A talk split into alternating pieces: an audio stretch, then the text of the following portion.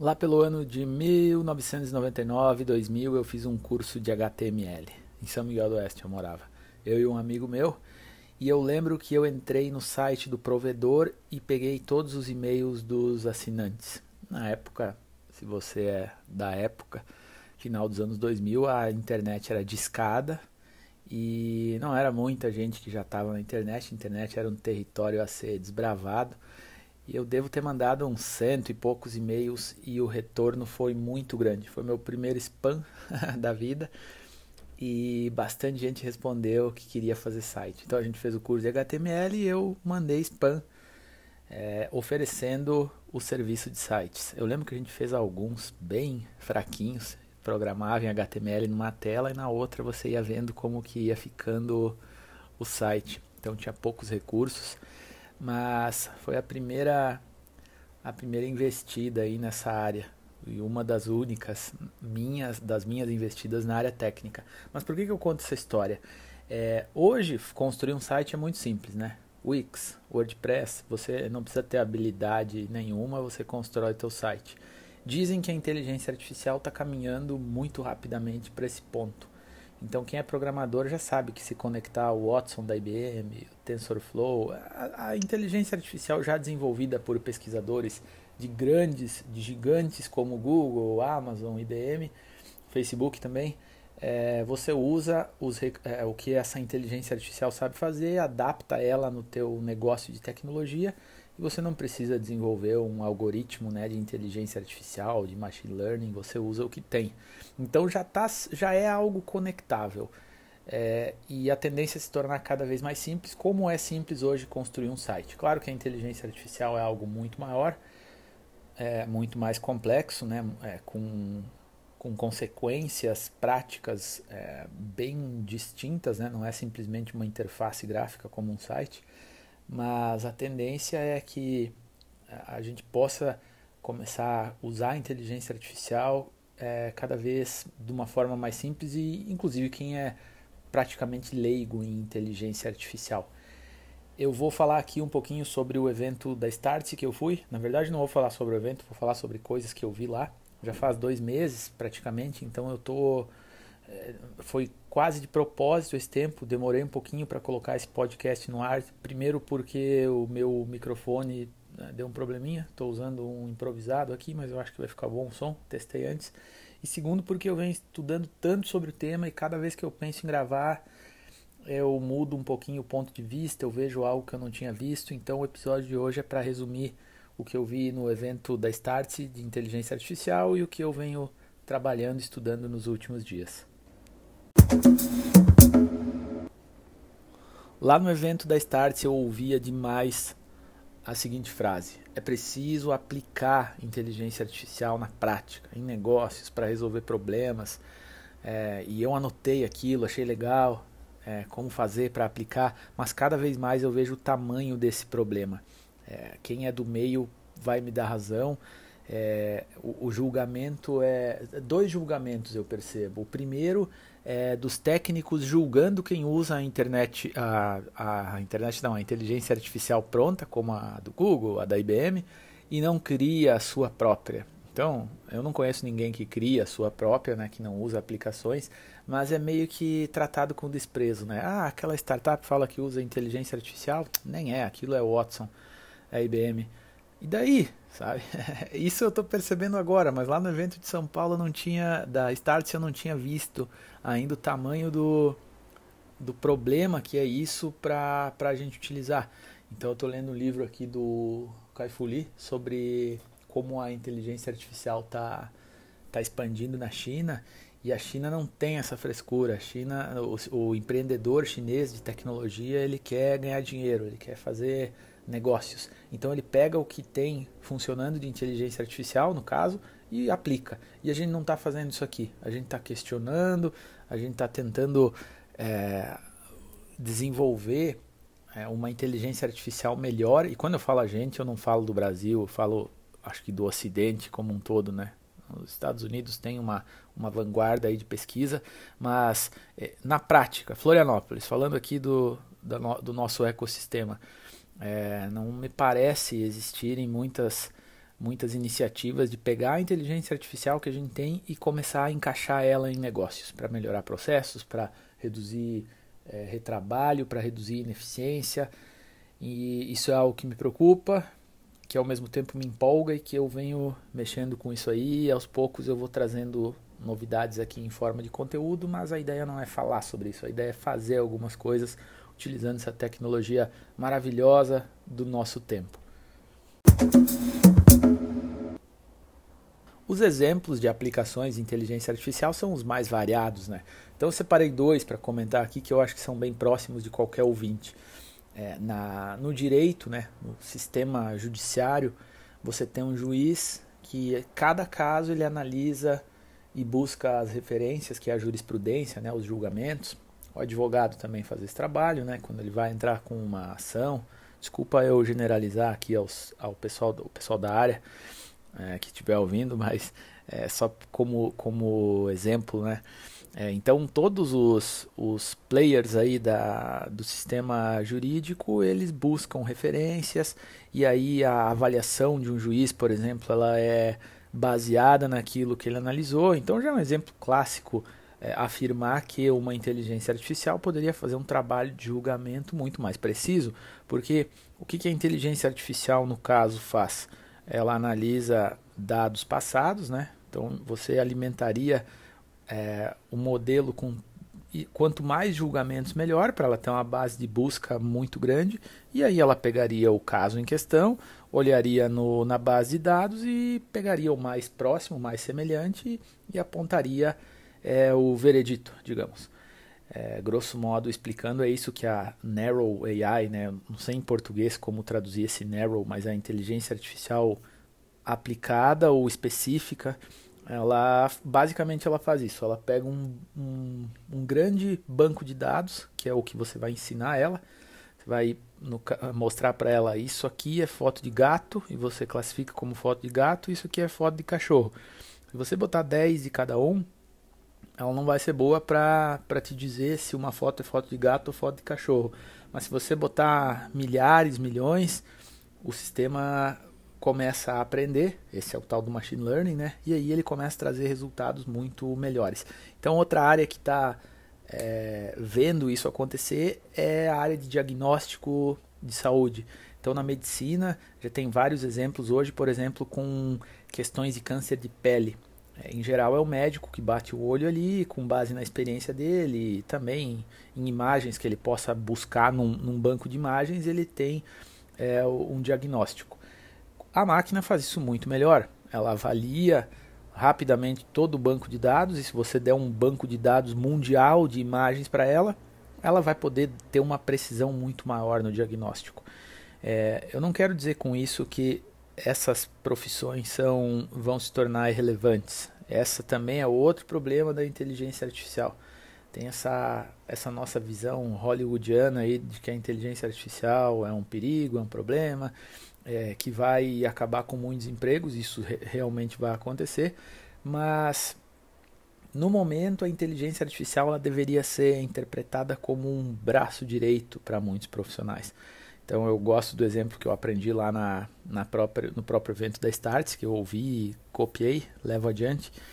É, também o Kevin Kelly fala bastante sobre isso. Se eu não me engano, eu já cheguei no evento da Starts com essa noção. As coisas se embaralharam um pouco. Mas é a ideia de que nós já somos ciborgues, o ciborgue que é um parte humano e parte máquina, por causa dos celulares, né? Então a gente já tem esse dispositivo inserido no nosso dia a dia. A gente não vive mais sem ele porque é através dele que a gente faz tudo. É, a ideia é que a gente possa se tornar ciborgues também no trabalho. Então o médico ele já não, o médico dermatologista ele já não saberia mais trabalhar sem uma máquina com inteligência artificial, porque aquela máquina faz ele ser muito mais preciso. Ele filtra os resultados, ele interpreta, é, ele consegue contar com é, uma, uma base de referências muito forte, muito precisa, e ele apenas vai é, tentar identificar se a inteligência artificial cometeu algum erro. No direito é a mesma coisa. A gente vai eliminar vários postos de trabalhos burocráticos e repetitivos, vai, mas vai continuar sendo necessário, pelo menos por muito tempo ainda. Creio que a nossa geração não vai ver uma automação total, mas é necessário ter profissionais que façam esse trabalho de, de filtro, né, de seleção, de, de trabalhar realmente de uma forma integrada com essa tecnologia. Então, esse exemplo do ciborgue é bom ficar na cabeça de todo mundo. É, são poucas profissões aí que a ideia de ciborgue é, ela não se aplica. Né? Na maioria, e eu venho investigando bastante o trabalho criativo. Eu acredito que o trabalho criativo, acredito não, tenho certeza que o trabalho criativo ele pode ser muito melhor, não só em termos de eficiência, mas também em termos de criatividade, de novidades, de insights, quando ele usa uma base de referência. Então, é bom todo mundo se preparar e não é ameaça ou algo preocupante. Eu acho que o nosso trabalho vai se tornar muito melhor porque a gente vai ter uma base tecnológica para nos ajudar a ser não apenas mais eficientes, mas a fazer trabalhos diferentes que a gente nem imagina que a gente pode realizar com apoio dessa nova forma de analisar dados, recombinar dados e criar coisas novas. Então eu creio que essa ideia do trabalho repetitivo, né, trabalho mecânico, eh, que, que faz a mesma coisa, é, o trabalho, por exemplo, de conferência, de fiscalização, de coordenação, é, eu acho que vai ser o primeiro passo, já está sendo, né, mas eu acho que a gente vai ver em massa isso nos próximos anos é, acontecer, que é a substituição gradativa desses trabalhos por sistemas automatizados. Então a inteligência artificial ela, ela, ela nasce da automação, eu arrisco dizer. A, auto, a automação inteligente ela é uma primeira etapa da inteligência artificial e isso a gente já tem. A gente já tem isso pronto, é só utilizar. É só é, ter uma união aí de empreendedores como eu e você, de pessoas de negócios que estão acostumados com os problemas e já tem um diagnóstico preciso do que, que não funciona direito. Eu tenho esse diagnóstico também, acredito que muitos dos ouvintes também já tenham, é só olhar para o teu dia a dia e ser um profissional reflexivo que você vai identificar vários pontos. E aí a gente tem que sentar e combinar com o pessoal da área técnica, desenvolvedores, pesquisadores e entender o que, que dá para fazer com inteligência artificial. Então, o que, que eu recomendo hoje para todo profissional, até porque é o caminho que eu estou traçando e eu não vejo outra alternativa, é entender como essa tecnologia funciona, entender basicamente o que, que é machine learning, né, o aprendizado da máquina, como que isso acontece, essa ideia de que você tem um banco de dados que você vai ter que coletar esses dados, você vai ter que classificar esses dados e aí você vai utilizar uma tecnologia de inteligência artificial que já existe para te trazer é, resultados da análise de dados. Né? Basicamente é isso aí. Basicamente isso é inteligência artificial.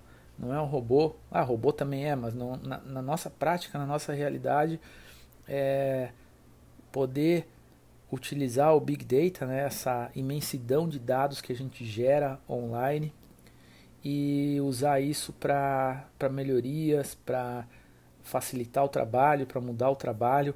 Basicamente, isso é o que a gente vai fazer com inteligência artificial. E o interessante dessa nova revolução é que, ao contrário das outras, ela não vai extinguir cargos menores, cargos não, né? trabalhos menores de quem eventualmente não estudou ou não tem diploma, essa piada moderna que ainda permanece, né? É, não é a inteligência artificial, como eu falei há pouco, ela vai entrar no, no área de, do direito, na medicina, é, muitos cargos de chefia que basicamente são cargos para gerar mais produtividade, para ter controle, para coordenar trabalhos, também são gravemente ameaçados. É, eu falo o termo ameaçados aqui, mas é um termo que talvez esteja equivocado, porque o chefe, digamos que o chefe que está com um trabalho ameaçado, um gerente, um coordenador, é, que, que vê no horizonte aí a ameaça da automação inteligente é, diante do, do seu próprio trabalho. É esse cara que precisa abraçar essa tecnologia e entender como vai ser um chefe melhor, um chefe diferente, se ele for um chefe ciborgue. Então, a história está cheia de exemplos das pessoas que lutaram contra a inovação, contra a tecnologia, e aquelas que abraçaram e tá, já que essa é a nova realidade, inteligência artificial é a nova realidade, como ela pode me ajudar? Como que eu posso me unir a ela ao invés de ser um teimoso histórico que acredita que fazendo uma certa pressão ou apelando para a burocracia, para o corporativismo, é, enfiando a cabeça na areia, as coisas vão passar. Elas não vão. Então, como eu comentei brevemente aqui, não quero dar spoiler, mas eu pretendo investigar como que o trabalho criativo pode e deve ser impactado pelas tecnologias relacionadas com inteligência artificial. Quem que é o criativo? Vamos pegar o meu caso, né, que eu escrevo bastante. Então vamos imaginar um redator, um arrisco dizer um jornalista, um escritor. Vamos ficar no caso do redator. Um redator que escreve posts, anúncios, releases. É um texto repetitivo, é um texto que ele escreve ao longo da vida milhares. Então tu imagina se eu abastecer uma inteligência artificial com todo o material que esse cara já produziu e eu começar a ensinar essa máquina a fazer combinações, começar a ensinar é, o que, que eu quero como resultado. Então, eu não estou falando nada futurístico aqui, já tem inteligência artificial como a da Alibaba na China, é, escrevendo anúncio de produto automaticamente. Se tu pegar o Washington Post, que o Jeff Bezos da Amazon comprou falido há algum tempo, ele transformou um jornal super tradicional dos Estados Unidos em uma empresa de tecnologia. Então hoje eles vendem serviços de é, serviços é, para outros meios de comunicação que eles desenvolveram lá dentro. É, e entre esses serviços está, por exemplo, você conseguir é, escrever matérias com inteligência artificial, mas essas matérias elas ainda são muito simples. Então eu vi um exemplo que eles estão usando que é fazer matérias de sobre jogos de ligas amadoras ou de ligas de base de esportes nos Estados Unidos. Então você tem lá uma liga amadora de beisebol e você pega os números do jogo, as pontuações, quem pontuou, quem fez o que. Você alimenta esses dados e como essa máquina já está treinada a escrever texto naquele formato, ela consegue é, montar um texto. É, não tá, não é totalmente substituir o redator no caso, mas você pode ter um redator que ele vai simplesmente editar e melhorar textos que provavelmente vão chegar com alguns erros, com algumas é, com alguns equívocos que a máquina comete. E o mais legal de tudo da inteligência artificial é que a cada correção a máquina vai aprendendo com essa correção e vai se tornando cada vez melhor. Em tese, né? algumas coisas não dá para ensinar ainda, mas em tese, quanto mais você corrige, melhor é, o sistema de machine learning fica. Então, eu quero me debruçar aí nos próximos meses em cima de, dessa, dessa ideia de, não sei se na forma de pesquisa apenas, mas eu espero colocar a mão na massa, conseguir trabalhar com algumas pessoas aí que eu já conheço e quem sabe simular algumas coisas e poder é, testar é, aplicações em que a máquina ajude o trabalho criativo. Ah, eu não sei se eu entro agora já nesse tema, mas é, eu acho que uma, uma breve introdução, isso é, isso é algo até para ser falado com mais calma em outro episódio, mas eu acredito sinceramente que o trabalho criativo que a gente faz é meio superestimado, sabe? a ideia do gênio criativo que tira a inspiração do nada.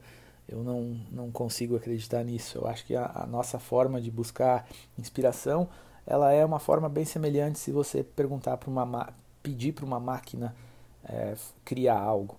Basicamente, o que, que a gente faz? Lucas, escreve um texto sobre o assunto X. O que, que eu vou fazer? Eu vou buscar na minha memória o que, que eu sei sobre esse assunto X. Se eu for bom, eu vou ter um método e eu vou fazer uma busca por referência na internet. O que, que já falaram sobre isso? O que, que eu já falei sobre isso? Eu começo a tirar ideias dali, eu entendo o objetivo desse texto que me pediram e aí eu crio algo com base em referências. Basicamente é o que a máquina faz. Você dá um monte de referências para ela, bem mais do que a gente consegue pesquisar e buscar na nossa memória falha, né? na nossa memória pouco confiável, e ela vai criar combinações que a gente pode ter um ciborgue lá no final, um redator ciborgue, ciborgue que vai analisar isso e vai ver o que faz sentido, o que não faz sentido ele de alguma forma mostra para a máquina que aquilo está errado e a máquina aprende, e o que faz sentido é uma mão na roda para ele. Ele vai pegar essas afirmações que a máquina combinou de forma original e vai utilizar e vai formar um texto novo.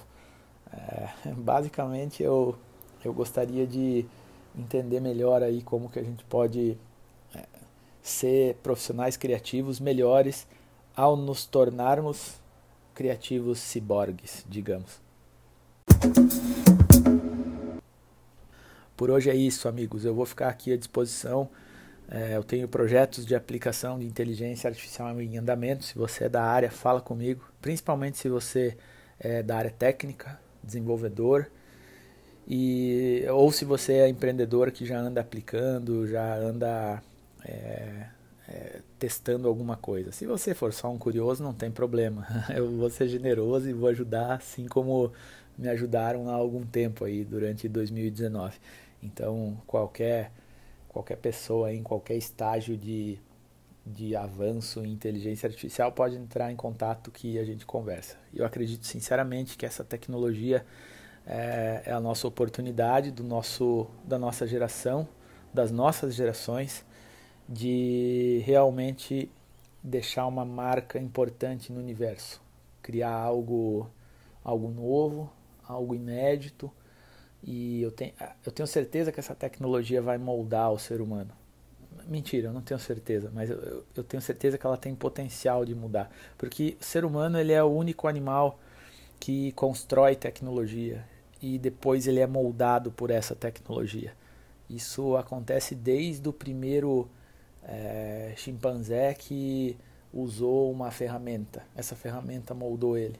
Aí bota aí vários milênios depois, os portugueses chegando no Brasil e entregando carrinho de mão, martelo, serrote para o nosso índio que não tinha nem inventado a roda ainda. Aí o nosso índio já foi moldado por aquelas ferramentas é o celular que te moldou e me moldou, a inteligência artificial também vai nos moldar. Eu acho que ela pode é, nos moldar não de uma forma dominadora ou de uma forma feia, como muita gente fala por aí. Eu acho que a atual é, inteligência artificial que a gente tem pode nos tornar profissionais melhores e pode no, fazer com que a gente atue de uma forma que a gente nem imagina. Acho que essa combinação, ela, como ela ainda não existe, é, ela tem o potencial de nos tornar ciborgues criativos, eficientes e cada vez mais, é, mais integrados com uma tecnologia que vai nos transformar. Eu já falei demais por hoje e eu volto ao tema. Fico à disposição, obrigado aí pela audiência, até a próxima.